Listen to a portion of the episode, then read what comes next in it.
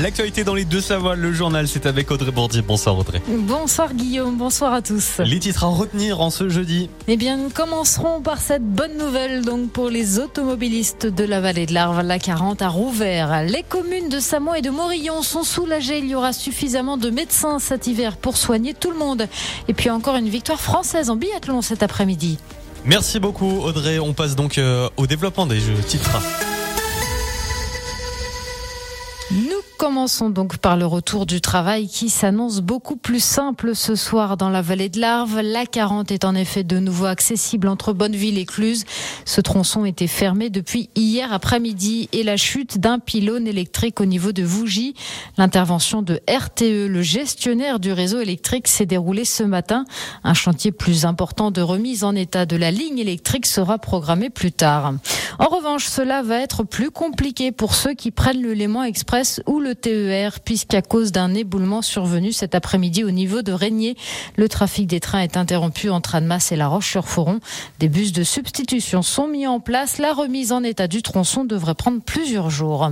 Chaque semaine, le gouvernement utilise le 49.3. Nouvelle utilisation cet après-midi pour cette fois la partie recette du projet de loi de finances. C'est la 21e fois pour Elisabeth Borne depuis sa prise de fonction il y a un an et demi. Cet hiver, dans les montagnes du Gifre, ce soigner sera beaucoup plus facile que l'année dernière. Que cela soit à Morillon ou à Samoin, les équipes de médecins seront au complet.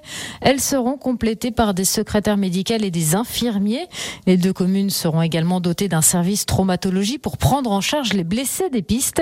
À Morillon, on revient de loin. Cela fait 15 ans et le départ à la retraite du dernier praticien que l'offre de soins était hiératique. Cette offre de soins assurée à Samoin et Morillon va profiter à l'ensemble du système de santé de Haute-Savoie. Marie Dunoyer est adjointe en charge de la vie sociale à la mairie de Morillon. C'est un maillage important parce que sans médecins de montagne, sans cette offre de soins, c'est les hôpitaux qui déjà sont déjà bien saturés, qui devraient absorber euh, toutes ces personnes.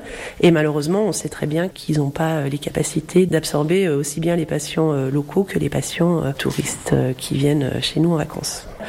Donc là, c'est un travail vraiment avec euh, tous les services de santé, donc services des pistes, et également avec les hôpitaux qui devront prendre en charge ou pas euh, ces patients. Euh, c'est toute une chaîne qui part, on va dire, du sommet de Morillon jusqu'à Salanches. Mais à Morillon, cette installation de trois médecins n'est pour l'instant actée que pour la saison hivernale jusqu'au 30 avril.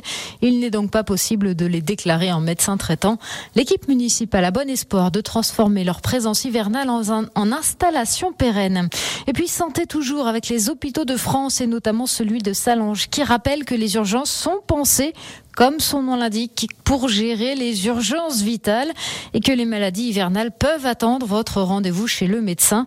Le 15 est également joignable 24 heures sur 24, 7 jours sur 7. L'équipe de France de biathlon est toujours aussi forte. La preuve une nouvelle fois avec cette victoire cet après-midi de Justine Brezas-Boucher sur le sprint de Lenzered en Suisse.